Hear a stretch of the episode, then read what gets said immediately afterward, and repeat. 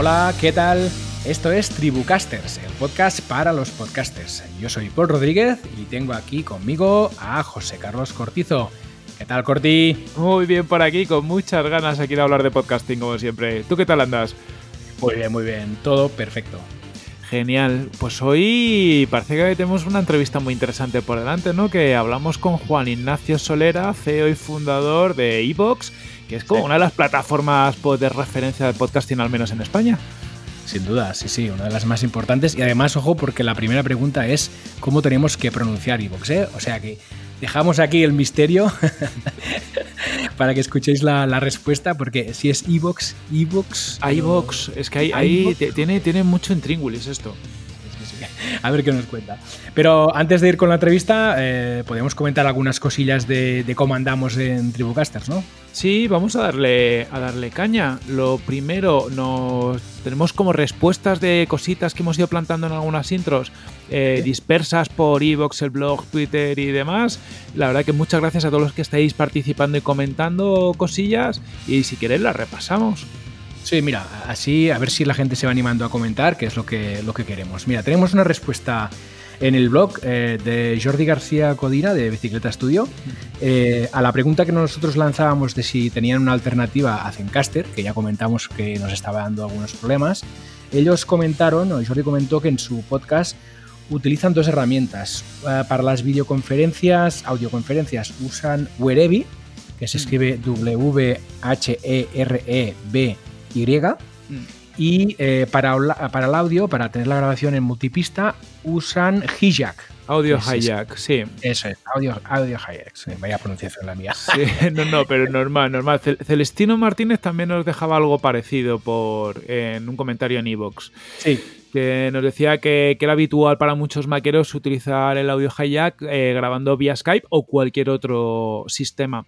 Esto eh, yo lo he visto utilizar porque eh, Frankie, mi, socio en Brainsys, que tenía un podcast, lo utilizaba él también y al final lo que te hace es te separa la pista que entra de tu micro de la pista que te, que te viene de fuera y lo puedes separar.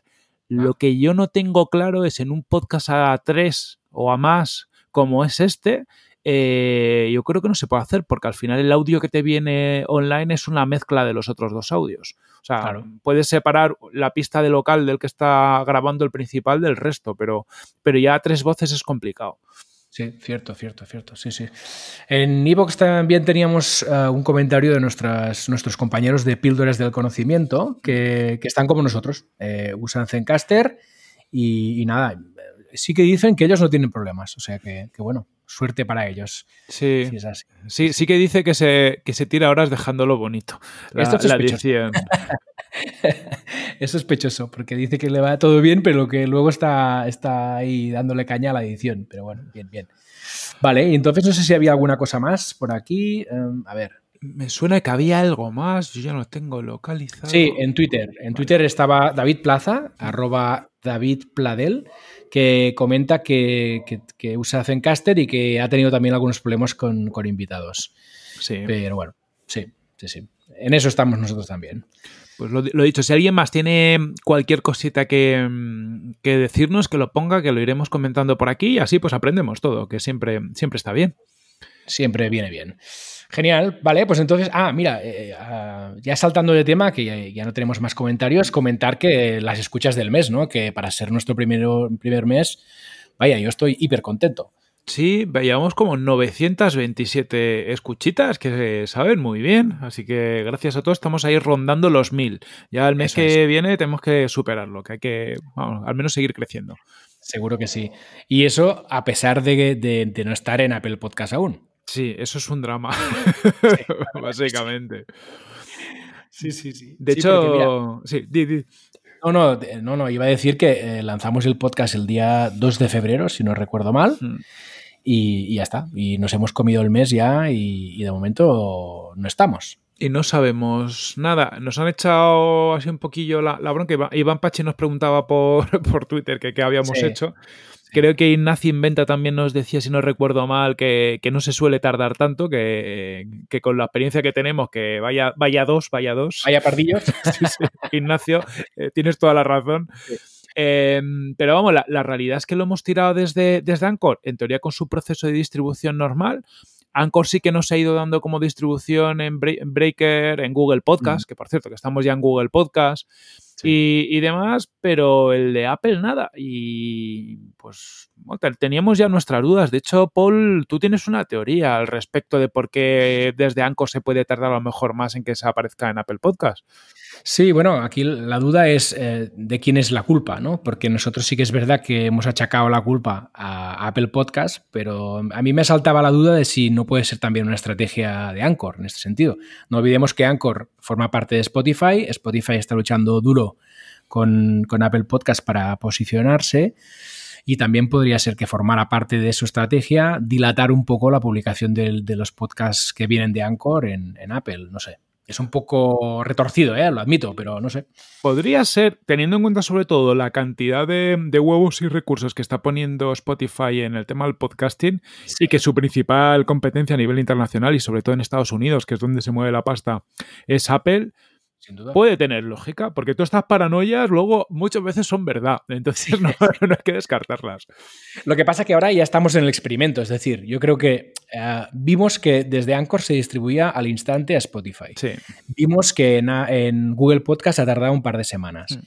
Y en, y en Apple Podcast llevamos más de tres y no, no ha llegado aún. Entonces, yo creo que, ostras, tenemos que tener un poco más de paciencia para para medir realmente qué pasa, ¿no? Y cuándo tarda, porque entonces, como mínimo, vamos a tener una referencia y a quienes nos pregunten, pues les vamos a poder contar en este podcast lo que se tarda, ¿no? Si, si distribuyes de forma automática desde Anchor.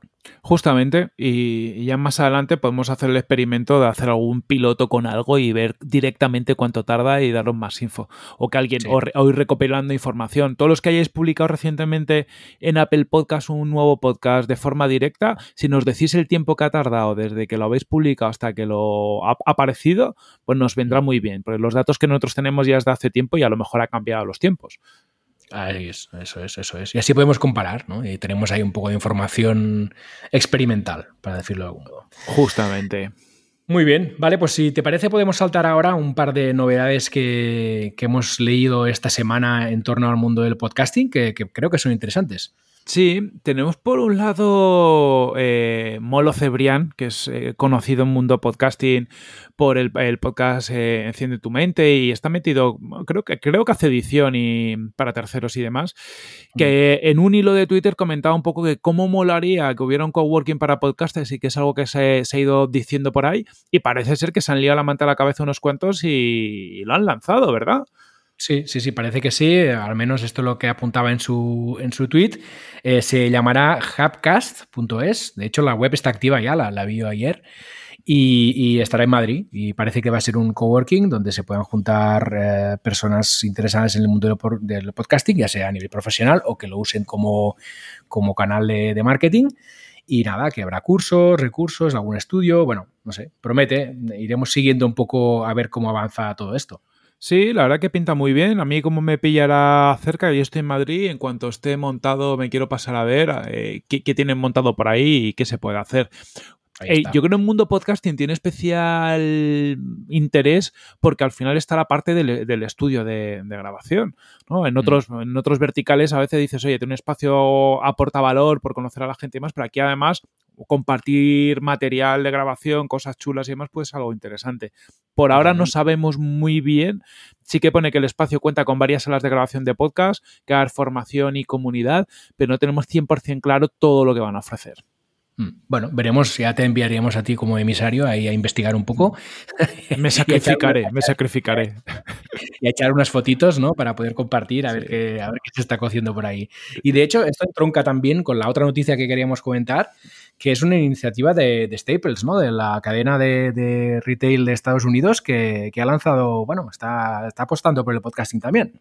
Justamente salía esta semana que parece que en Staples, que al final venden material de oficina y este tipo de cosas, estaban lanzando, eh, no me acuerdo ahora la, ciudad, espera, lo voy a abrir, que lo tengo por aquí, porque era uno en una zona concreta, en, el área de Boston, ¿vale? La gente de Staples se ha, llegado a un acuerdo con iHeartRadio, que esto es una, como una especie de cadena podcasting, pero que agrupa emisoras de radio de, de todos los Estados Unidos Y con este acuerdo lo que van a montar es como cabinas de podcasting en los establecimientos de Staples y, además van a tener como gente especializada en grabación para echar un mm. cable. Eh, parece que un técnico de grabación justo. Y van a cobrar 60 dólares por cada sesión de 60 minutos. Es interesante, es interesante. Sí, sí, se están moviendo muchas cosas en el sector y la verdad es que es, apasionante. Pero podría tener mucho sentido. Al final, eh, tienes un técnico que te puede grabar, un buen equipo y sales de allí con tu, con tu audio y tan feliz, ¿no? Al final. Totalmente. A mí, yo el otro día hablaba con, con gente que también me decían que tenían estudios de, de, audio para otros temas y que se estaban planteando en algún momento determinado incluso eh, montar una red también por ahí esto abre nuevas oportunidades a gente que, haya tenido espacios para audio que a lo mejor ahora no se usan tanto por, porque no hay tanta radio o, este tipo de cosas, pero tienen una segunda oportunidad con el mundo podcast. Ahí está, sí, sí. De hecho, creo que había una plataforma, ahora estoy buscando. Sí, mira, Podcast Rental, no sé si había. Ah, no lo conocía. Se llama podcast, la web es podcastrental.com y bueno, esto es una iniciativa que va un poco, un poco por aquí. Eh, tienen estudios en, veo en, varias ciudades de Estados Unidos, Chicago, San Diego, Atlanta, San Francisco, Boston, etcétera. Y nada, y funciona un poco como igual, creo, que puedes alquilar eh, el estudio con un técnico y demás para, para grabar tus podcasts tiene todo sentido. Al final dices, oye, pues como este modelo, ¿no? 60 euros una, una hora, bueno, pues al final del mes, si haces episodios de una hora semanales, pues hombre, es un dinerito, 240 euros, pero lo que te ahorras de, material por un lado y el tener la ayuda de grabación por otro y también a lo mejor un material de mayor calidad para una mejor calidad de audio te puede aportar valor. Desde luego, por ejemplo, para una marca es una muy buena opción. Totalmente, totalmente. Muy bien, pues nada, pues yo creo que ya lo hemos comentado todo. Eh, ¿Nos vamos ya a la entrevista? Vamos a darle caña. Venga.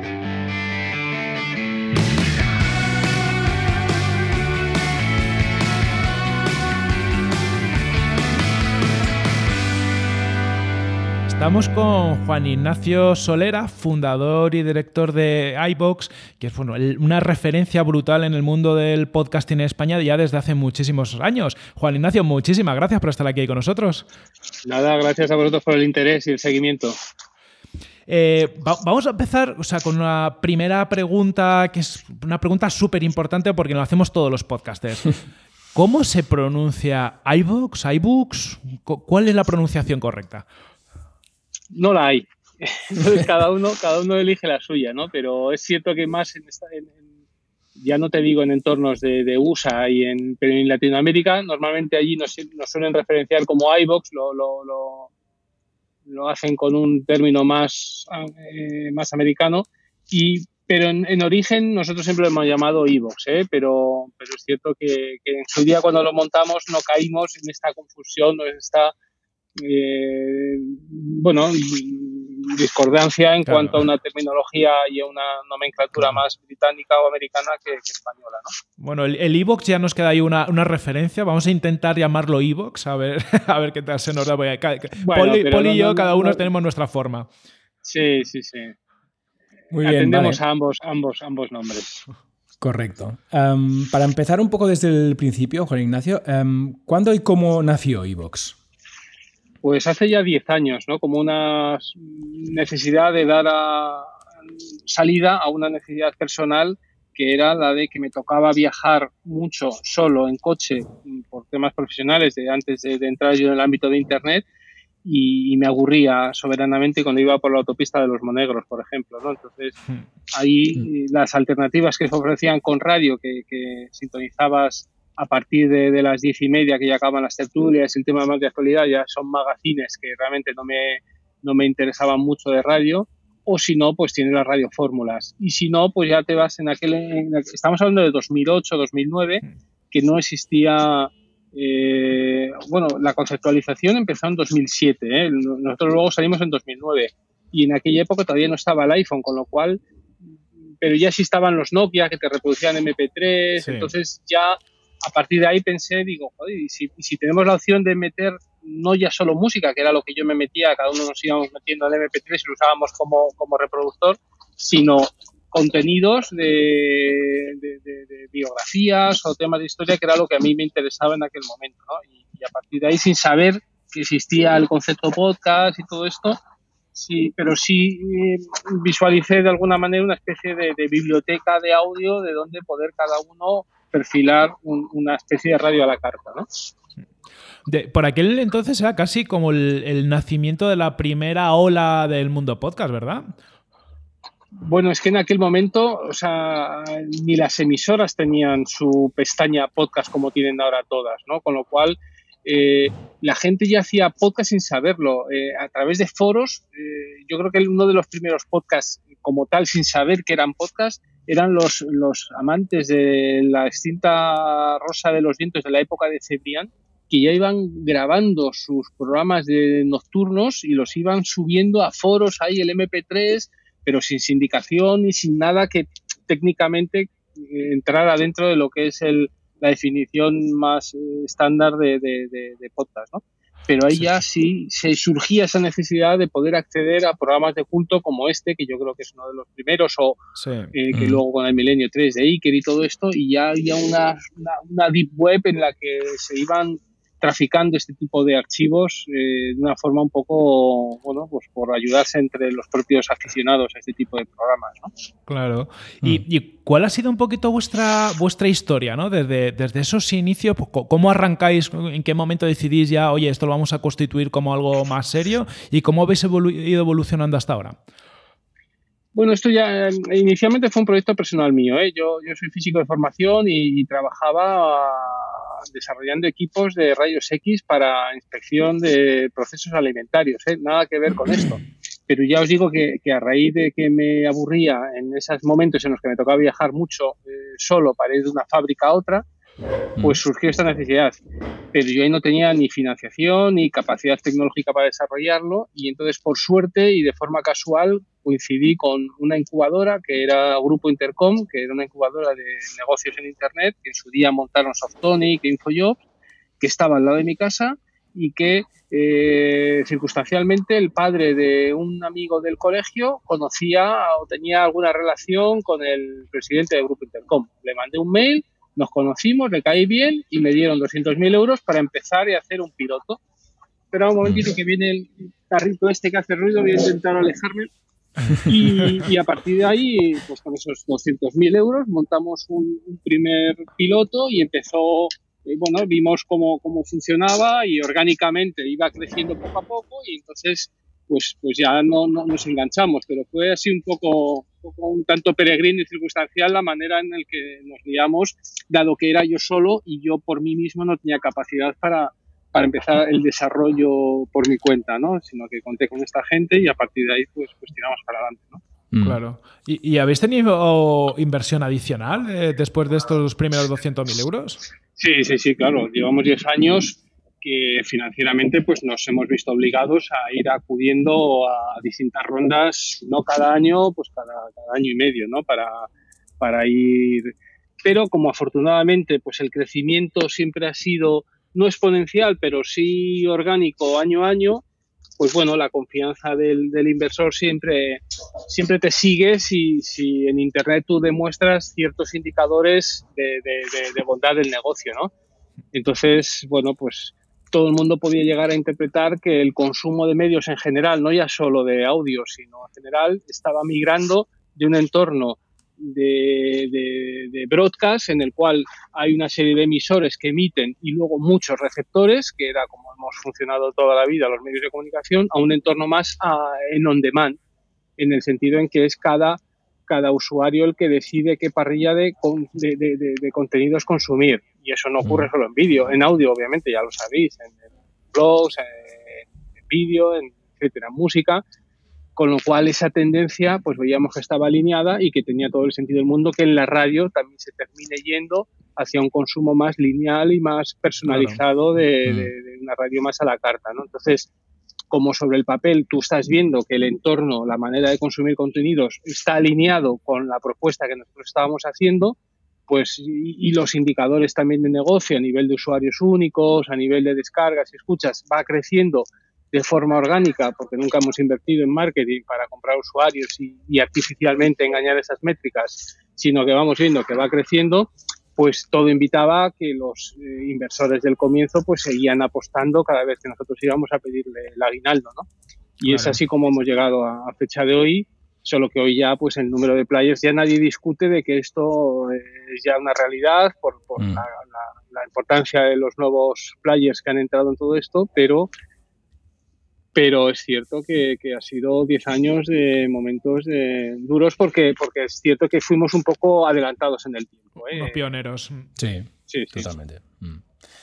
Muy interesante. Mm, ahora que estabas hablando de, algunos datos, eh, nos gustaría saber algunas cifras sobre Evox. Por ejemplo, número de usuarios, usuarios activos y demás. No sé si nos puedes contar un poco por dónde andan las cifras. Bueno, sí, así grosso modo estamos eh, teniendo algo más de 50 millones de escuchas al, mes mm. y en usuarios únicos, pues entre 4 y 5 millones nos estamos moviendo.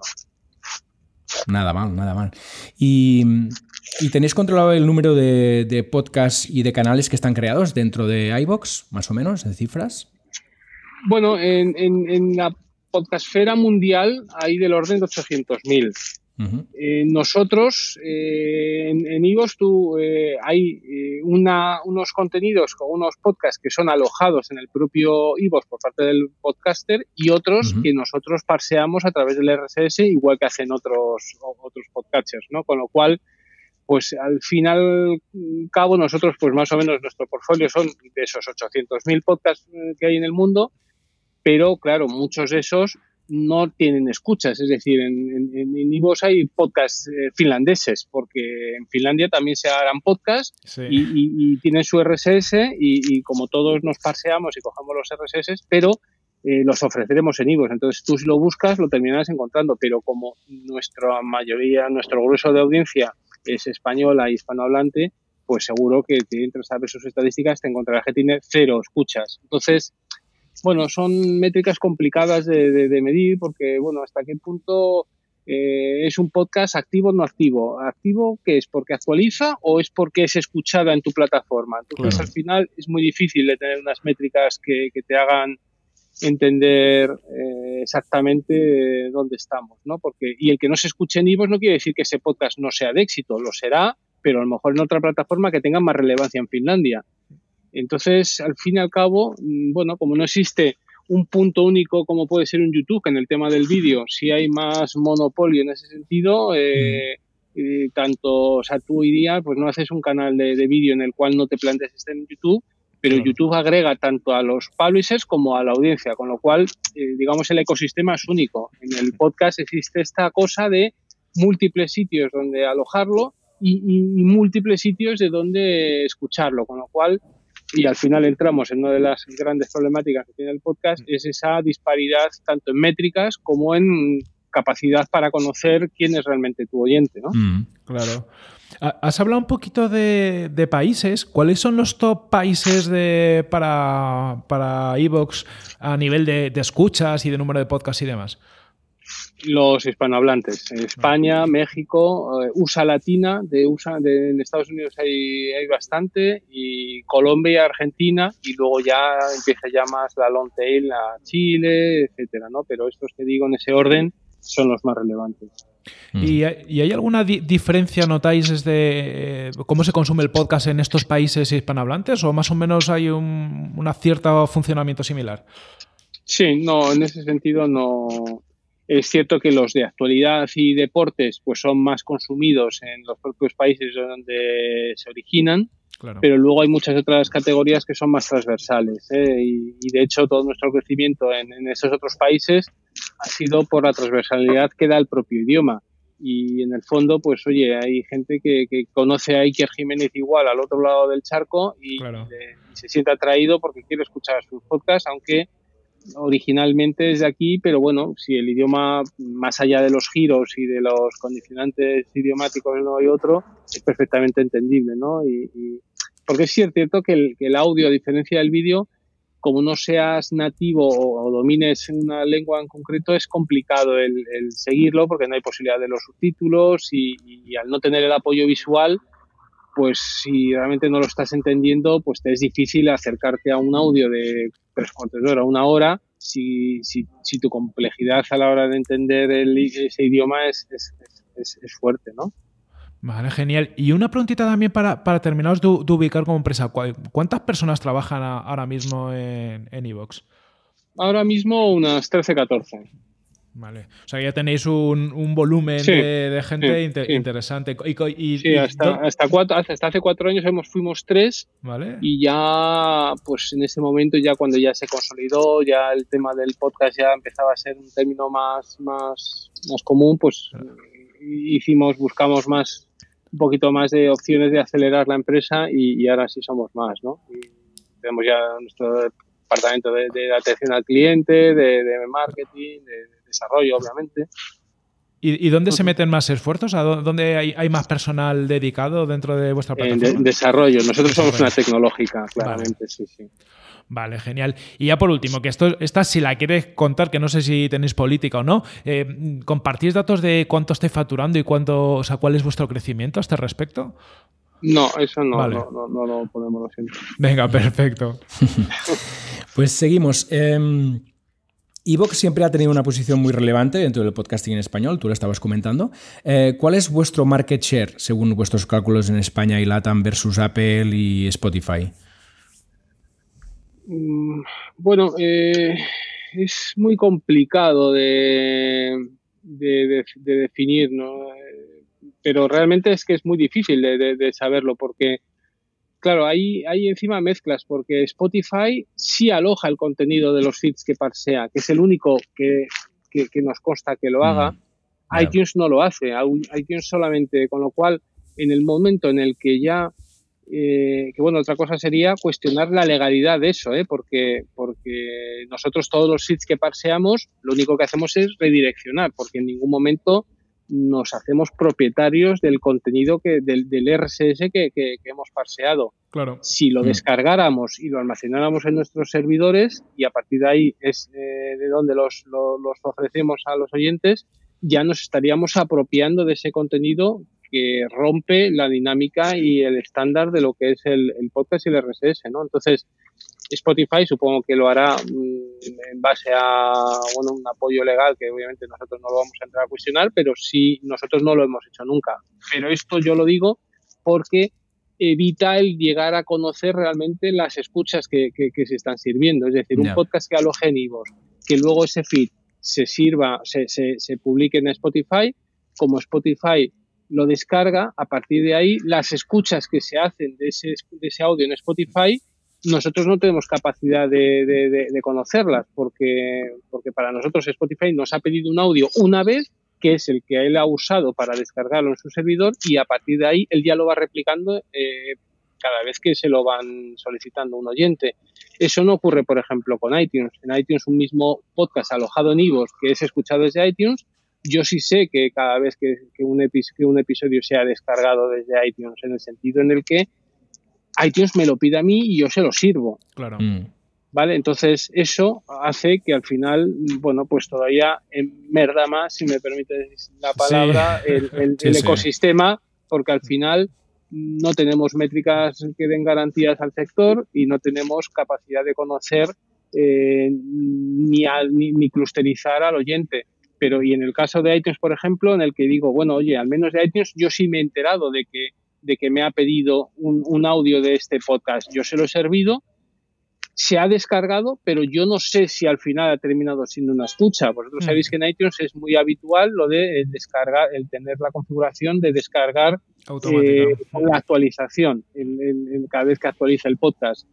Bueno, pues, pues yo lo sirvo, yo registro esa descarga pero eh, no me consta que haya que se haya traducido en una en una escucha no es más nosotros tenemos eh, hechos eh, ejercicios en este sentido que, son son deducciones no no obviamente no podemos contrastarlo científicamente pero todo apunta a, a que entre el 80 y 85% de las descargas que se producen a través de podcatchers con esta configuración de descargar eh, con, cada vez que se actualiza el podcast, se quedan en descarga y no se traducen en una escucha.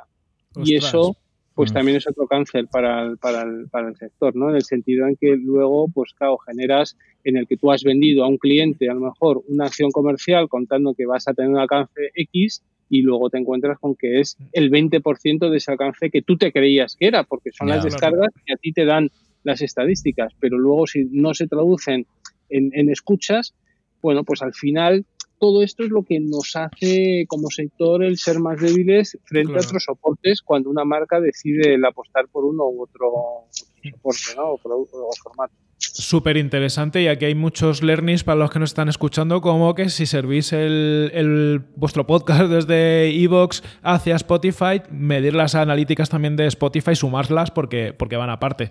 Es, eh, mm. el tema de analítica da, para mucho. Que, queríamos también preguntarte, ya, entrando un poquito más en Evox, ¿qué servicios ofrece Evox a los usuarios finales, a los oyentes de podcast? Eh, bueno, pues ahí estamos trabajando en algo que nos obsesiona, que es la prescripción y la facilidad de, acceder a la mayor biblioteca de audio en castellano, que eso, dado a que llevamos 10 años eh, donde la gente va subiendo no solo podcast, lo que todos entendemos como un podcast, sino también pues eh, obras incunables, pues no sé, cuando antes hemos mencionado eh, a Cebrián con su Rosa de los Vientos de hace 15 años o 20, pues son programas que están por ahí en el éter y que, que realmente hay gente que las grababa con un magnetofón en cinta, cinta y, la ha digitalizado y lo sube ahí con todos los pasajes que hacía este hombre, radioteatros de, de medianoche de, de, José Antonio Alés, o sea, hay una serie de cosas que, nosotros ahora mm, hemos servido como, como, biblioteca para, y sitio para recopilarlas ¿no? y para ponerlas al acceso de todo el mundo. Eso, ese bagaje no, no lo tiene nadie, con lo cual a nivel de fondo de editorial pues es el más grande que hay en castellano y, y lo que ofrecemos es el acceso a eso, obviamente, ¿no? y luego eh, estamos trabajando con, con esa, esa, prescripción, que es lo que nos preocupa, con nuevos algoritmos para facilitar el que dado que a ti te gusta un podcast, intentar ofrecerte y ponerte a un clic otros que presumimos que te van a gustar, que eso es tarea complicada porque, porque bueno, no, no es, yo creo que es más fácil recomendar en el ámbito de la música, un artista es más similar y tiene un enfoque determinado que, que no te da tantos tumbos como muchos podcasts que, que, bueno, que pueden interesarte unas temáticas, pero que al, así, el episodio siguiente ya toca sobre otra temática que no tiene mucho que ver y, te lo va complicando, ¿no? Y, y, en esa línea pues estamos trabajando en, trabajar en, esa, en esa prescripción. Hemos lanzado ahora recientemente las Smart Lists, que son listas, listas inteligentes, de manera que tú te puedas configurar accesos a determinada sección, determinados podcasts. Por ejemplo, en radio, pues yo soy muy de, onda cero, ¿no? Pues si me gusta Julia en la onda, pues a mí me gusta una sección que se llama Personas Físicas. Bueno, pues no tener que suscribirme a todo el podcast de Julia, que me publica cada día ocho o nueve cortes, sino mm. el que a mí me interesa, que es el de Personas Físicas, ¿no? Entonces, ah, yo me puedo hacer mm. una, una, selección con el Personas Físicas de Julia y con el Sanedrín de, del transistor yo ya me he hecho una playlist con, con X eh, secciones de distintos podcasts de, a los que estoy suscrito o incluso a palabras claves publicadas en todo Ivos. Es decir, yo si me interesa a lo mejor meditaciones, yo puedo suscribirme a una lista inteligente que, que sea meditaciones o que sea mm, Hitler o que trate ahora sobre el coronavirus y entonces ahí se me va a ir actualizando cada día con lo nuevo publicado en todo IVOS, no ya solo de mis suscripciones, sino de todo IVOS que traten esa temática o esas meditaciones o esa temática de Hitler o del coronavirus. ¿no? Y bueno, pues es en el fondo nuestra propuesta de valor para el usuario final es el, acceso al, contenido, al mejor contenido posible y, lo más sencillo posible a, un clic. ¿no? Mm. Esta, esta parte de las Smart Lists eh, suena fenomenal, muy interesante. Mm, siguiendo ahora con los servicios que ofrecéis, pero desde la otra vertiente, eh, ¿qué ofrecéis a los podcasters? Bueno, pues de siempre hemos ofrecido, lo primero es el alojamiento gratis e ilimitado. Y eso yo creo que ha sido lo que nos ha caracterizado desde los inicios y es lo que nos ha ocasionado también bastantes dificultades en el sentido en que ofrecer, o sea, que nosotros siempre hemos tenido claro que, hacer que el podcaster, que, ya tiene que hacer un trabajo para grabar, editar y publicar su contenido, tuviera que pagar para poderlo llegar a ofrecer a su audiencia, nos parecía que no. Y por eso siempre hemos sido la única plataforma, yo diría que en el mundo, siempre veía archive.org como opción, eh, pero bueno, esa no es como empresa, pero siempre ha sido una alternativa también para, para, publicar gratuitamente, pero durante muchos años hemos sido la única alternativa en la cual se ofrecía almacenamiento y transferencias ilimitados sin, sin coste alguno. ¿no? Eso lo seguimos ofreciendo, pero tenemos luego una serie de, de, propuestas freemium para que quien quiera, bueno, pues a, partir de, tres programas, el Starter, el, el Growth y el Rocket, el, el, mejorar en aspectos de publicación, como por ejemplo, pues el poder programar eh, la publicación de unos episodios. Tú los puedes subir hoy, pero no querer que se publiquen hasta todos los días a las 7.07, como nuestro amigo Boluda, o, a la hora que quieras, y tú lo puedes programar. Y, esas funcionalidades más de, nicho, esas te requieren ya la contratación del starter eh, por 6,99 euros al mes. Y luego las otras funcionalidades están más enfocadas al tema de la visibilidad, que es lo que hoy día nosotros detectamos que la gente demanda más, los podcasters, ¿no? En el sentido en que bueno, pues ya el poder publicar y el hacer un podcast es un commodity, ya no, no tiene mayor complejidad, pero en un ecosistema en el que ya a nivel mundial hay 800.000 y en España puede haber del orden español, del orden de 125, 150.000 podcasts, pues el dar a conocer y el, conseguir que te vaya escuchando es un reto. Y entonces por ahí nuestro trabajo en estos planes de, visibilidad para poder, eh, bueno, poder ir ir a ayudarte en el despegue e ir consiguiendo suscriptores y, oyentes enganchados a, tu propuesta, ¿no? Eh, mola, la verdad, bastante estos, estos planes y además los habéis cambiado recientemente. ¿Por, qué ha venido este, este cambio hacia estos planes que ya has hablado de, de Starter, Growth, Rocket? Bueno, porque teníamos unos originales que eran, tenía otra nomenclatura, eran Silver y Gold, pero bueno, llevaban ya 7, 8 años eh, que los lanzamos y había que actualizarles. Entonces hemos habilitado nuevos espacios en la, aplicación donde mostrar estos, estos episodios, nuevos estos podcasts, donde, donde ofrecerlos a, los oyentes y hemos eh, también hecho una actualización de, precios, claramente. O sea, hemos, hemos hecho una actualización del producto, pero en el fondo la propuesta es la misma, que es el, el, ayudar a, a crecer, ¿no? Y luego tenemos eh, otro ya más, eh, alguna otra propuesta ya más, más de, para podcast profesionales, porque también nos hemos dado cuenta que ya cada vez hay más marcas que están eh, entrando en el, en el, ámbito del podcast y para ellos es un, soporte más donde, donde comunicar una propuesta de valor de su propia marca. ¿no?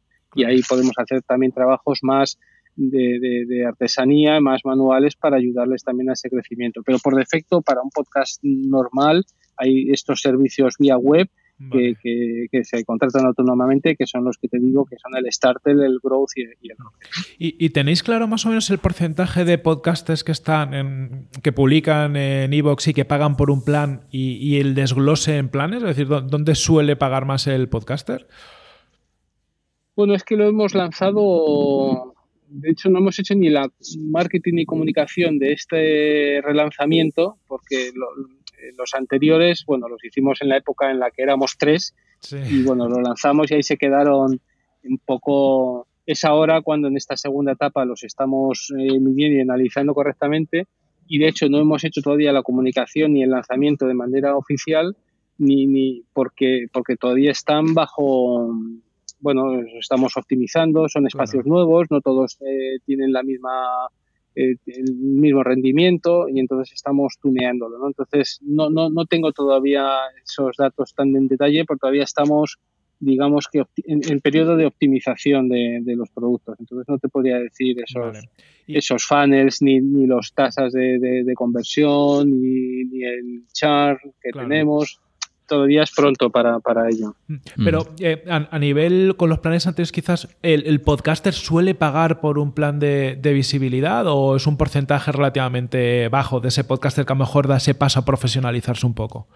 Bueno, eh, es que no, a nivel porcentual claro, si te lo cuento con respecto a los 800.000 que hay en el mundo y que nosotros podemos tener, eh, no, pero es que sería injusto hacerlo con 800.000 porque hay gran parte de esos podcasts que están ofreciéndose en IVOS, pero el podcaster ni sabe que está en IVOS. E, este caso que hemos dicho antes del podcaster finlandés.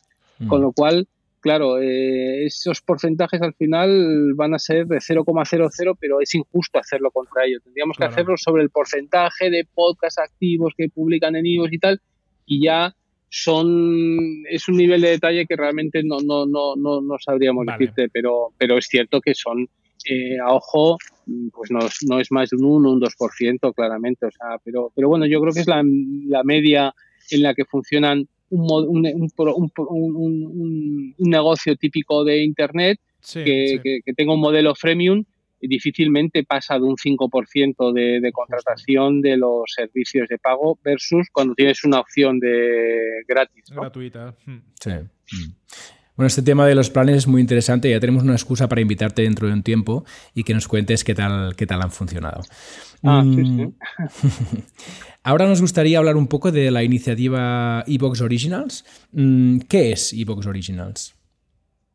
Bueno, Ivo Salinas es, es el intento por, por, por, por ocupar un, un hueco eh, nuevo en el, en el ámbito del podcast, que es eh, este eslabón de la cadena de valor que se parece más a una discográfica de podcast, de alguna manera, ¿no? Es decir, es un, un, ante esa problemática que ya han indicado un poco por encima antes de la dificultad de conocer las métricas con detalle, porque dependiendo del alojamiento donde lo alojes, pues uno que si tiene certificación de IAB, que si el otro no, que si tal, que si, bueno, es que hay las emisoras pensar que alojan en sus propios servidores. Eh, luego estamos las plataformas de podcast. Luego, bueno, cada otro que tiene un servidor propio y aloja el podcast en su propio servidor. Bueno, pues al final hay N sitios o N fuentes de, de, origen de, métricas que son realmente donde, donde, desde dónde parte el audio, ¿no? Y luego la dispersión que tenemos en la audiencia, en el sentido en que hay más de 50 o hasta 50 agregadores distintos de podcast donde poder escuchar, pues están obviamente los más conocidos, Spotify, iTunes, eh, nosotros, Spreaker, pero también Podcast Addict, Overcast, eh, Himalaya, Cashbox, eh, bueno, así hasta, hasta casi 50 pues al final te genera una dispersión tan grande de audiencias que es muy difícil, bueno, nos hemos encontrado nosotros con que nos es muy difícil su comercialización, ¿no? Entonces, eh, hemos intentado replicar el modelo que ya existe en otras industrias del contenido, como la discográfica o la editorial o la cinematográfica, en la cual el creador delega en, en esta figura su capacidad de representación, tanto comercial como de distribución de su contenido.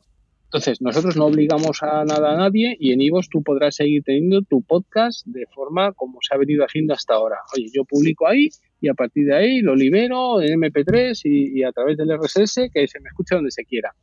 Bueno, esa opción estará y seguirá estando siempre. Pero eh, la maduración que creemos que ha cogido el sector permite el pensar en crear un ecosistema en el cual se den opciones para otra gente que quiera eh, alternativas diferentes a esa, a esa que en el fondo es perder el control de contenido, de tu contenido, no tener seguridad de tus métricas, ni saber ni conocer a tu audiencia. Entonces, una alternativa a esa es el Ivos Originals, que es un espacio donde nosotros aseguramos las métricas, porque eh, están alojados en Ivos, garantizamos que las escuchas, que cada escucha que nosotros digamos es, eh, forma, eh, es de un oyente real, no es simplemente una descarga que luego no se ha traducido en oyente, y encima tenemos la capacidad de clusterizar y agregar esos oyentes para aspirar a, comercializarlos correctamente ante las agencias. Y al mismo tiempo de esa labor comercial, aspiramos a hacer también una labor de, royalties para poder distribuir, pero con cara y ojos, en qué otras plataformas eso, ese contenido puede estar de forma similar a cómo la Sony hace con, Spotify, con Apple Music y con quien sea, para que Beyoncé y, y, Shakira puedan estar en estas otras plataformas. Entonces, es la manera que nosotros creemos que permitiremos y que posibilitará que un podcast podrá recibir una retribución de este tipo de players de forma similar a cómo otro creador este caso en el ámbito musical, lo están recibiendo a fecha de hoy. Y es porque existe esta figura de discográficas. Y como en el podcast no es, bueno, pues así surge que se van metiendo players nuevos como Spotify que dice, oye, genial, yo ahora pongo me pongo a, difundir también podcast. Si bien con una diferencia, yo a los músicos sí les pago porque tengo unas, unas discográficas detrás que me exigen que tienen los contratos para la distribución de, estos, de estas músicas, pero en mm. el podcast, no lo, como no lo hay, nadie lo reclama. Y, además ellos dirán, oye, pero si es que este podcast eh, está en 50 sitios más también gratis, porque yo voy a pagarles y, Apple o, Overcast o Instacast o Downcast, no. Me parece lógico que también digan, pues yo no lo pago. Vale, pues es verdad. Entonces, lo que entendemos que demanda eh, de alguna manera el sector es esta, replicar esta figura de esta discográfica. Y entonces nosotros con esto digo Serinas, que ahora hemos ampliado la segunda jornada y ya tenemos 72 podcasts que han confiado en nosotros, son podcasts que obviamente solo se pueden escuchar en Ivos, pero nuestra idea es acabar con una parrilla de entre 150 a 200 de aquí al, al verano más o menos de este año y a partir de ahí ya tener un músculo suficiente como para aspirar a poder eh, trabajar y que esté también estos podcasts de Ivo Salinas en otras plataformas, pero a cambio de un royalty a diferencia de, o de forma similar a como se hace en, la música y en otros ámbitos. Y creemos que eso va a llegar, pero, eh, pero es un acto de fe, ¿eh? no, no lo podemos asegurar, obviamente. ¿no? Nos parece un planteamiento muy valiente y sobre todo que muy como de agradecer desde el mundo del podcast por, pensar en el podcaster, ¿no? Que, otras plataformas no están pensando en, eso. Una pregunta que seguro es hace gente de nuestra audiencia es ¿cómo seleccionáis a los podcasters que entran en Evox Originals? Bueno, hay varias, eh, hay varios condicionantes. Hay alguno, por ejemplo, como Días Extraños, que, entró ya hace un año con nosotros, es por pura audiencia y por puro tirón, porque tiene un músculo ese hombre brutal, ¿no?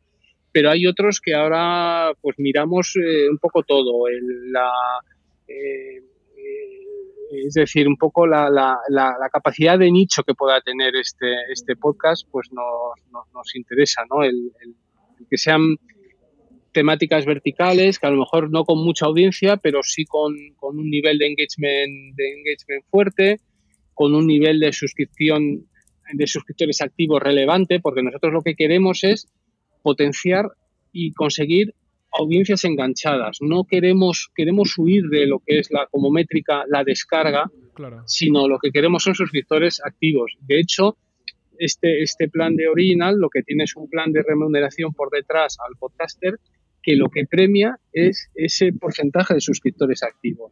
Es decir, un podcast, tú, eh, nosotros a estos Ibosorinas les enchufamos un plan de aceleración, van a conseguir muchos suscriptores, pero luego el reto está en conseguir que ese suscriptor te, te siga escuchando mes a mes de forma recurrente porque suscribirse a un podcast es muy fácil, es dar a un clic y ya me he suscrito a un podcast o a un canal de YouTube en Ivo, a un canal de YouTube en YouTube.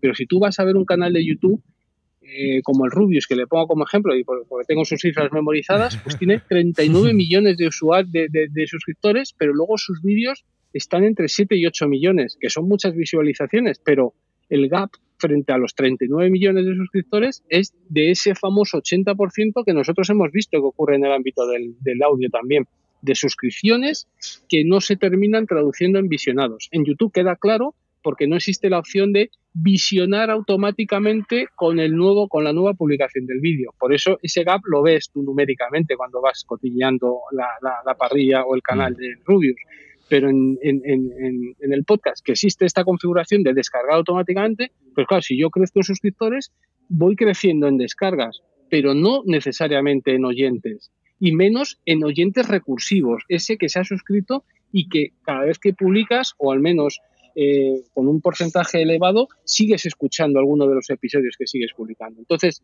eso es lo que por lo que nosotros abogamos, porque ese tipo de usuario es, es realmente el oyente, es aquel que te va a permitir a ti, pues, generar a través de él otro tipo de acciones, como, pues yo que sé, si escribes un libro, el conseguir que realmente te lo vayan a, comprar o, vayan a, escuchar, a leerlo, o que si no sé, cualquier otra acción alrededor de ello, o incluso que te puedas abrir un sistema de micromecenazgo que, como el que tenemos en, a través de las suscripciones para fans en IVOS, que permite que realmente esa gente se enganche a ti y que si publicas episodios extras, pues te paguen por 1,49 eh, una suscripción que te permita el, poder acceder a esos episodios extra, ¿no? Y que ya tenemos varios podcasters que, que han dejado su trabajo para, por, el dinero que están sacando a través de esas suscripciones para fans. Es decir, que cuando ese engagement, cuando tu contenido es, es valorado por tu audiencia y consigues un ecosistema en el cual nosotros garantizamos y trabajamos por conseguir audiencias enganchadas,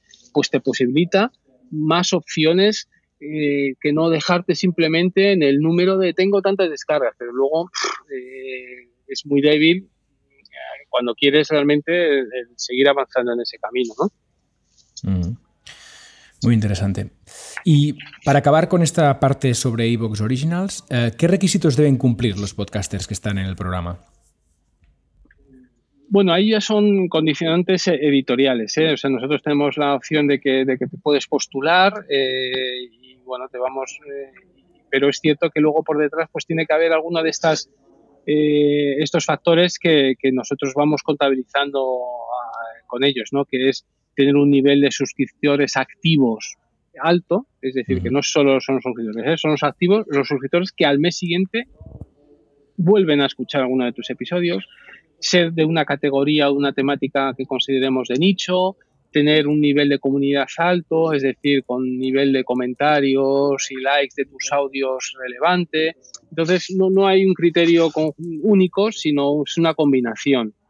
Normalmente el que tiene más oyentes termina teniendo más comentarios y más likes, pero no, no siempre o mm, te, te, sorprenderías, ¿no? Entonces, es un poco en esa línea, ¿no? O sea, no, no, no, no, no podemos decir claramente, oye, el requisito es este, rubio, mayor de edad y tal. No, no hay, no, no, no está tan así. Es un poco, y luego también un poco el feeling, les llamamos, hablamos a ver qué tal lo ven. Ellos también tienen que sentirse a gustos y creerse en que quieren hacer algo por el podcast en general, más allá de que por su podcast en concreto. O sea, su podcast en concreto, nosotros no podemos garantizar que va a ir bien lo que estamos garantizando es que queremos sectorialmente dar un paso y hacer una propuesta distinta. Y si el podcast en esta conversación que tenemos, el podcaster, lo ve y, se lo cree y dice, oye, pues vamos juntos a esto, aunque no sabemos a dónde va. Y, son apuestas casi, al final terminan siendo unas apuestas muy personales porque, porque tampoco nos gusta vender uno, ¿no? Y lo que sí hacemos dentro del programa Ivos Originals es ese plan de aceleración del podcast en el cual bueno, pues, pues, pues nosotros obviamente aquel podcaster que da el paso de venirse con nosotros y confiar en esta estrategia que, estamos diciendo que es a largo plazo y que no está garantizada, lo que al menos sí ofrecemos es el que se convierten en cabeza de león de, de, de, IVOS. Es decir, eh, a partir de ahí le hacemos toda una campaña de, marketing y reposicionamiento del podcast para crecer y acelerar en, notoriedad y en visibilidad. Y todos lo están teniendo y se sienten vamos, todos han notado un empujón y una alegría en su podcast un tal, eso sí, solo desde Ivos. Pero en cambio, como son oyentes reales, pues te has encontrado la paradoja de que mucha gente dice, oye, yo ahora tengo a lo mejor en, número absoluto menos descargas de las que antes tenía, porque antes las totalizabas junto con las sumabas, junto con las que tenías de distintos agregadores de fuera, pero en cambio el nivel de comentarios y de actividad me ha crecido muchísimo. ¿Por qué? Porque has descremado, te has quitado eh, descargas de usuarios y de oyentes fake que tenías en, muchos de estos agregadores y los has convertido en oyentes de carne y hueso de Ivo, ¿no? Con lo cual, pues la verdad es que la experiencia está siendo buena en ese sentido. Sí, joder, la, verdad que es una apuesta muy, muy, muy, muy interesante y además en los originals hay algún contenido pata negra muy destacable. sí, ¿verdad? sí, Yo, vamos, yo estoy siguiendo unos cuantos que, vamos, que, que, por eso os mato. O sea que enhorabuena por todo eso. has sacado otro tema que también es muy relevante y donde también estáis innovando, que es el tema de que decías del micromecenazgo. Eh, ya, cuéntanos un poquito para la persona que, que nos esté escuchando y que todavía no haya visto esto, que es suscribirse a, un podcast donde tú puedes hacer una donación. Yo lo hago, por ejemplo, con la órbita de, Endor y hay, otros. ¿Cómo funciona para que todo el mundo lo pueda entender? Bueno, pues es esta, es en el fondo es replicar el modelo Patreon de, micromecenazgo a un, a un, creador en el ámbito únicamente del podcast e integrado dentro de la aplicación. Y en ese sentido, pues sí hemos sido los primeros en el mundo en, hacerlo y es el... Porque sí es cierto que nuestra obsesión desde el día uno ha sido intentar maximizar o intentar permitir al, podcaster el, llegar a vivir de esto, ¿no? Entonces, esta, este, este micromecenado lo que te permite es, al activarlo, el tú publicar algún contenido extra o permitir el acceso al contenido histórico o permitir episodios en primicia, de manera que quien quiera y pueda hacer el apoyo a tu podcast a partir de 1,49 euros y eligiendo tú la cantidad que, con la que desees colaborar, lo que te hace es permitir el acceso a una de estas recompensas, ya te digo, el acceso al histórico o escuchar el podcast sin publicidad o, o estos episodios extras. Que no puedes o no quieres hacer ese apoyo, bueno, pues no pasa nada y te quedas esperando al siguiente episodio en regular que, vaya a hacer el podcaster. Pero si apoyas, bueno, pues tienes acceso a esa primicia o ese episodio extra. Y ya digo que, nos está sorprendiendo. Este año eh, aspiramos a, repartir más de medio millón de euros entre todos los podcasters que tienen eh, habilitadas las fans. y la verdad es que hay algunos casos de verdadero éxito que, bueno, que, que, literalmente han dejado de trabajar, que a mí cuando me lo dijeron me quedé sorprendido y, me entró un temblor en las piernas cuando alguien te dice que en base a un invento que tú has hecho ha dejado, ha dejado su trabajo, ¿no? Entonces eh, te da más responsabilidad, pero, pero al mismo tiempo te gratifica, ¿no? Eso es la leche, eso es auténticamente la leche. ¿Tenéis muchos casos de eso? ¿De cuántas personas puede haber ya viviendo del podcast gracias a, a este modelo de negocio? O sea, al 100% me consta dos, me consta que dos. Vale. Y hay otros que, bueno, que ya tienen una cifra recurrente, porque la gracia de esto es que, claro, una vez que alcanzas un nivel, es un modelo de suscripción, la gente, ahí sí tenemos medido que el, índice del porcentaje de, de suscripción es menor de un 5%, con lo cual eh, hay varios podcasts que de forma recurrente están sacando más de mil euros eh, con este sistema ah, con seguridad, ¿no? Entonces, bueno, oye, pues ya es un sueldito, ¿eh? De esos ya si, si, hay, si hay más de 10, seguro, ¿eh? No, no recuerdo ahora, varias decenas, ¿no? Que digo más de 10, sí, sí, que, sacan, que sacan más de mil, ¿no? Como Pero bueno, comprarse cacharrejos para el podcast y demás, le da más de uno, eso está claro. Bueno, y algo más que para Cacharrejo. Llega un momento en que ya no sabes que ya, es incluso para, no sé, para, no, les preguntamos, pero sí, sí, la verdad es que en ese sentido. Y ahora próximamente vamos a lanzar el Ivos Plus, que lo que hace es una especie de, tarifa plana, ¿no? Y te va a permitir, pues en lugar de estar apoyando uno a uno, aunque esa opción la vas a se puede seguir teniendo, pero hay veces que a lo mejor, pues tú has comentado que, que, estabas apoyando a, la órbita de Endor. Sí bueno, ese apoyo lo puedes seguir manteniendo, pero al final te das cuenta que, hay otros podcasts en los que también te gustaría y tal, pues, pues al final, ¿sabes qué? Pues te haces este iVoox Plus que ya te permite el acceder a todo el contenido extra de todos los podcasts, ¿no? Y, y, y bueno, vamos a ver qué tal funcionará. Muy interesante. En, en estos casos, eh, ¿cuántos quedáis del, dinero que pone el usuario como modelo negocio? Porque es, lógico que, porque al final ponéis todo, ¿no? Pero ¿cuál es el porcentaje que os quedáis y cuál es el que se comparte con el podcaster? Bueno, aquí, aquí nos quedamos con un 5%. ¿eh? El resto es la plataforma eh, de pago, la pasarela de pago, que viene a ser entre otro 5 y un 6%, y el resto es impuestos. O sea, en ese sentido Aquí, eh, bueno, está ya marcó precios en su día Patreon, que son los, líderes en este, en este ámbito, y nosotros replicamos las mismas condiciones que ellos. No, no, no podíamos. Está muy bien. Mm. sí, sí. Vale, ahora entrando un poco más en profundidad en la plataforma y su funcionamiento, em, ¿cómo funciona el ranking de Evox? ¿Qué, ¿Qué factores se tienen en cuenta? Bueno, principalmente eh, lo que hace es valorar todas las escuchas, descargas, comentarios, eh, likes, etcétera, que ha tenido todos los episodios de un podcast durante la última semana, pero independientemente del periodo en el que el episodio haya sido publicado. Es decir, que cogemos de domingo a domingo y si en el domingo este, se ha escuchado un episodio de tu podcast, aunque se publicara hace tres años, esa escucha se contabiliza. Entonces, bueno, pues tiene más facilidad de poder acceder a un mejor ranking episodios de contenidos atemporales, porque, bueno, pues no sé, un episodio de, cuarto milenio sobre la sábana santa, aunque haya sido publicado en el 2016, puede tener vigencia a fecha de hoy. Entonces, eso no ocurrirá en otros episodios, pues más de tecnología o de estrenos de cine o de, política que, que, se circunscribe más o menos a lo, a lo reciente. ¿no? Entonces, es mejorable, ¿eh? pero, pero la verdad es que nuestras manos no nos da para, para atajarlo y, y, sí, hay cosas que no voy a entrar en detalle porque entonces sería descubrir ciertas picarescas que yo entiendo que se podrían, se podrían dar a fecha de hoy para eh, hacer que, que, que, mejor. Bueno, igual que se hace con Google, se podría hacer con nosotros, pero vamos, muchísimo más fácil porque nuestro algoritmo es mucho más tonto que, el de Google, ¿no? Pero, pero sí, sí, es muy mejorable, ¿eh? eh y, una pregunta un poco también táctica, pero que alguien le pueda orientar. ¿Ayuda o desayuda tener episodios en, varias categorías para, para rankear un poquito mejor? Mm, el ranking no lo hay, en ese sentido no le, no le iba a afectar.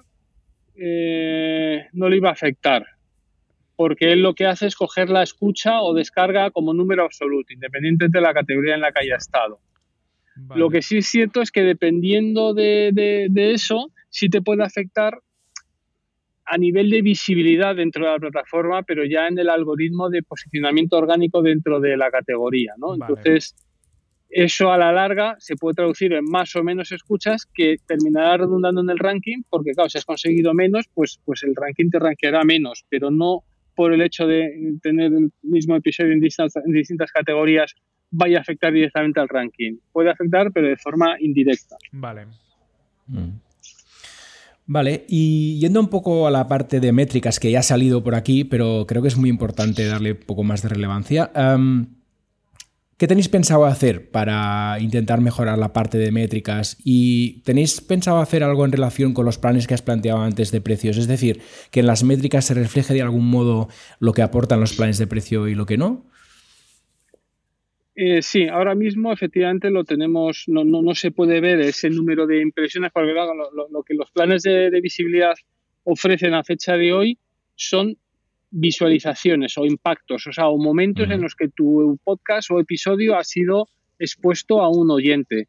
Y eso a fecha de hoy efectivamente no lo hemos mostrado porque, bueno, hacer todo ese panel es más trabajo y, bueno, pues nuestros recursos tenemos que enfocar muy mucho donde los, donde los dedicamos, pero tiene todo el sentido de que los terminemos mostrando porque nosotros mismos necesitamos muchas veces y gastamos mucho esfuerzo en explicar desde soporte donde eh, el, performance de tu, de tu acción, donde ha estado. ¿no? Entonces, claro, yo entiendo entendemos que, que, ahora mismo es una especie de caja negra en la cual tú haces de acto de fe que te puede ir, funcionar mejor o peor, pero no has visto cómo se ha proyectado y dónde ha sido expuesto tu episodio. Entonces, yo diría que sí, que a la larga terminará siendo, lo tendremos que mostrar porque nos, parece, nos parece que así sea y lo, tenemos, lo terminaremos haciendo. ¿no? Así como estadísticas del propio podcast que queremos incluir eh, próximamente, cosas como porcentaje de escucha de tu episodio, si ah, el abandono ha sido al 25, al 50%, etcétera, y, y, cosas como qué otras cosas tus oyentes escuchan, es decir, de forma agregada ese tipo de información que te puede ayudar a, un poco a, a, y a tener idea de, otros intereses temáticos y, de podcast de, tus propios oyentes y suscriptores. Em, en los pasados Podcast Days estuvimos ahí con Corti eh, escuchando tu charla y uno de los temas que comentaste es que eh, podría darse que incluyerais los comentarios por voz en la, en la aplicación. ¿Esto va a ser o se ha quedado medio camino? ¿Cómo está? Eh, no, no, seguimos con ello, lo tenemos en el roadmap, pero, pero ahora ciertamente estamos más centrados en el, en el iVoox Plus que, en esto otro, pero sí, sí, lo, queremos hacer desde luego, sí, sí, nos parece interesante. Sí, sí, yo creo que sería súper interesante. Sí, sí, sí. Eh, estamos esperando, estamos esperando. Claro, sí, sí, sí, sí. Eh, volviendo a Spotify que también ha salido, ¿os preocupan los, los movimientos de Spotify y cómo ves lo último que han anunciado acerca de la publicidad dentro de podcast? Bueno, eh, sí, sí, no, no, más que o sea, preocupar, por un lado, bueno, ayuda a dinamizar el sector y a, facilitar el que realmente se dé se el despliegue, ¿no? Y lo que nosotros aspiramos en un momento dado, como he dicho, es a poder llegar a trabajar con ellos y, el, y desde este nuevo rol un poco más de, discográfica y de, representante de una serie de podcasts en, español, pues el usar eh, plataformas como ellas o el Amazon que también va a entrar en el ámbito del podcast y todos estos grandes, claro que tienen mil, bueno, es que, o sea, eso, es que es otra división en relación a la nuestra, ¿no? Entonces, Mm. Nosotros hemos tenido que hacer un ejercicio de reubicarnos. Entonces, pues sí, no, te puedo engañar diciendo que no nos preocupa, mm. pero lo que tenemos que hacer nosotros es seguir eh, aportando nuestra, nuestra, o reubicándonos y, colocándonos allí donde creemos que podemos aportar más a nosotros mismos y al sector, ¿no? Y, por eso toda esta redefinición de estrategia que hemos venido haciendo, ¿no? ¿Y hay algún otro player internacional al que tengáis bien vigilado? Bueno, sí, sí, claro, tenemos a, bueno, en nuestro radar están, están prácticamente todos. Lo que pasa es que, bueno, tenemos una posición ahí porque nosotros históricamente hemos sido eh, sitio donde alojar y sitio donde escuchar. Esa doble presencia eh, ha sido también parte de nuestro éxito y parte de nuestra dificultad, en el sentido en que tú, hay, hay, hay, hay plataformas que solamente son de alojamiento, como Libsyn, Blueberry, etcétera, hay otras que solamente son de escucha, como todos estos agregadores que hemos dicho, el propio iTunes, etcétera. Ha habido algunos que son intermedios, que hemos sido nosotros, luego Spreaker también, pero hace tiempo que ellos abandonaron ya prácticamente la opción de escucha porque es muy difícil estar a las, a las dos bandas, ¿no? Y mm. nosotros somos de los pocos que estamos a, a las dos bandas y eso tiene una parte buena, pero la otra mala en el sentido de que, abarcas mucho con unos recursos muy escasos, ¿no? Con lo cual, pues también en algunos momentos no somos los mejores ni en un sentido, ni o te puedes encontrar que hay mejores tanto en una banda como, como en la otra, ¿no? Y eso, pues, pues por momentos tiene, tiene su punto delicado. Eh, viendo esto que comentas y, tirándonos un poco a la piscina, ¿hay posibles alianzas a la vista con otros jugadores del mercado? Sí, sí, sí, podría. No, sabemos mucho cómo orientarlas, pero, pero sí, o sea, tiene que haber, este, esta multidistribución que hay ahora mismo y esta disgregación de tantísimos jugadores, pues no, tiene sentido que en un sector que, que tienda a la profesionalización termine, termine dándose, ¿no? Entonces, la agregación de players se dará seguro vía, vía alianzas, vía adquisiciones, algo tiene que, moverse a nivel sectorial seguro. Genial. Mm. Vale, pues eh, si te parece vamos ya con la última parte de la entrevista. Em, teniendo en cuenta que lleváis en activo 10 años, has comentado, eh, ¿cómo habéis vivido esta nueva ola del podcasting de los últimos 2-3 años? asfixiante porque, es que no hace más que salir como setas podcast de todos los lados, ¿no?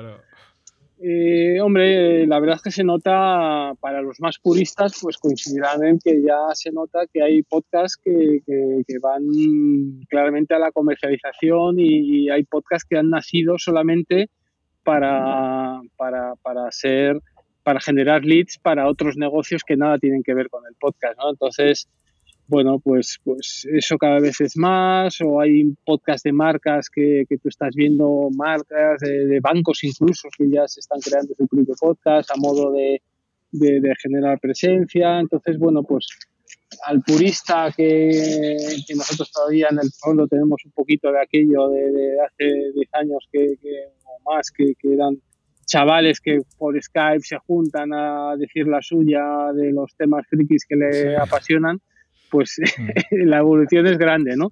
Pero yo creo que está bien y hay espacio para todos, pero es cierto que el número es enorme y llega un momento en el que la audiencia no crece tan de una forma tan exponencial y no nos engañemos, el audio bueno, no es tan atractivo como el, como el vídeo, no, en el sentido que no engancha tanto. Una vez que ya tienes tu hueco vital en el cual ya lo acomodas, pues sí, ya te conviertes en un oyente habitual, pero, pero bueno, hasta van entrando con cuentagotas esos oyentes verdaderos que se terminan enganchando al podcast, ¿no? Y en cambio el número de podcasts son, está creciendo mucho, ¿no? Pero, pero bueno, bien, bien, no, ningún problema.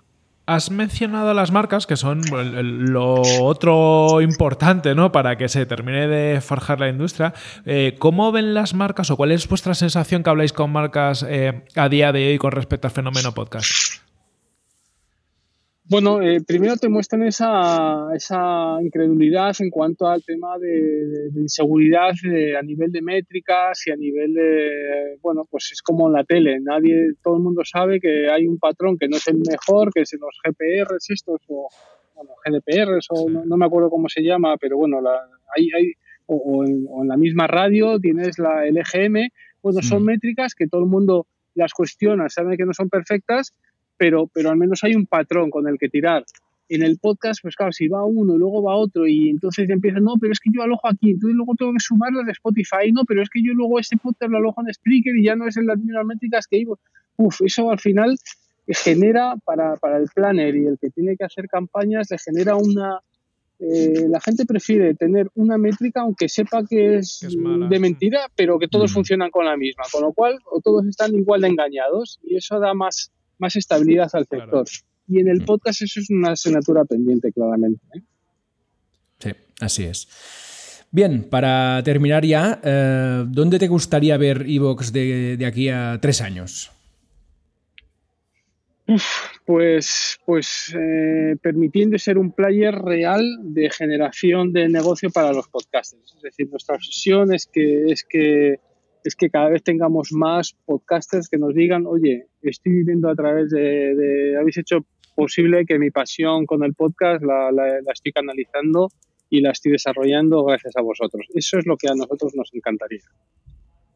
Crear ese ecosistema donde realmente eh, exista, se pueda hablar de un sector nuevo, profesionalizado, como, es el, podcast, como es el poder contar, el hablar de lo que tú sabes eh, y, difundirlo al mundo.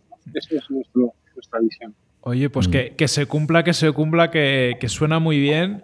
Eh, acabamos ya, Juan Ignacio. La verdad, bueno, muchas gracias por atender esta entrevista, pero sobre todo muchísimas gracias por todo el apoyo que habéis dado al mundo del podcasting en español todos estos años, porque habéis empezado en un momento muy complicado y, habéis permitido que salieran podcasts cuando nadie creía en el mundo podcast. Eso, eso hay que alabarlo. Y además en los últimos años, por lo que nos has contado y, y a futuro, vais a seguir apostando por, bueno, pues porque la gente pueda vivir de su pasión y que se puedan crear negocios que hagan que esto se convierta en una, industria. Así que desde aquí, desde Tribucaster, muchísimas gracias y que os vaya todo genial. Nada, pues muchas gracias por los deseos y, ya nos vamos siguiendo y, desvirtualizando en distintas en distintas ferias y sesiones que, hay a, lo largo de, de, la geografía española. Pues un abrazo y gracias por el interés. ¿eh? un abrazo. Un abrazo.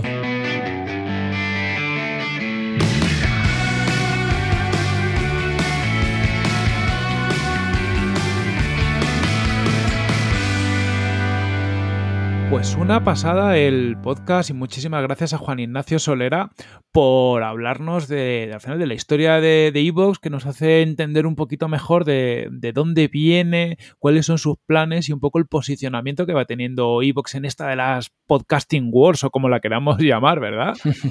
Sí, sí, sí. Ha sido súper interesante y la verdad es que, que, agradecerle que haya respondido a todo, porque le hemos preguntado sobre la historia, le hemos preguntado sobre Spotify, le hemos preguntado sobre incluso cómo funciona el algoritmo de, del ranking de Evox, ¿no? Cosas así muy concretas. Eh, y, la verdad es que ha, respondido a todo bastante, de forma bastante abierta. Así que agradecerle mucho las respuestas y la entrevista. Ha sido una pasada, la verdad que con, con gente así da, gusto. Y eso que el pobre estaba alejándose del carrito, que, que un carrito por ahí, porque el pobre, bueno, tuvo, tuvo un problema de espacio en la oficina y tuvo que, que hacer el podcast desde fuera. Si oís algún ruidillo es por eso, pero, sí. bueno. Cosa que lo honora como CEO. Justo, ¿eh? justo. ¿eh? El CEO en el pasillo. o sea, que, que es como tiene que ser.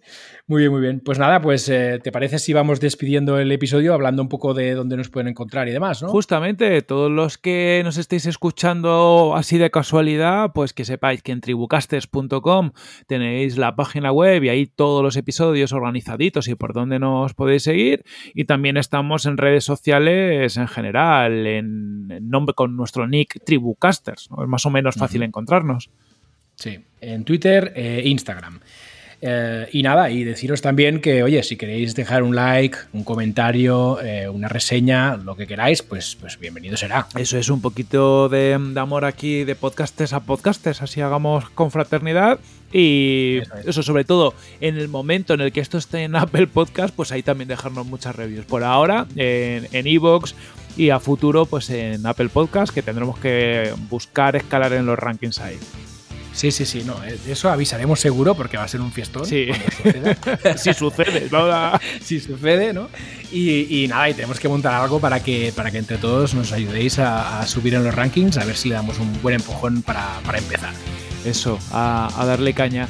Y acabamos ya, que al final nos hemos ido a la ahorita bastante larga, así que os dejamos ya escuchar otro podcast o grabar el vuestro, que, que tendré ganas de poneros a grabar. Eso es, nos escuchamos en el siguiente episodio. Un abrazo. Chao.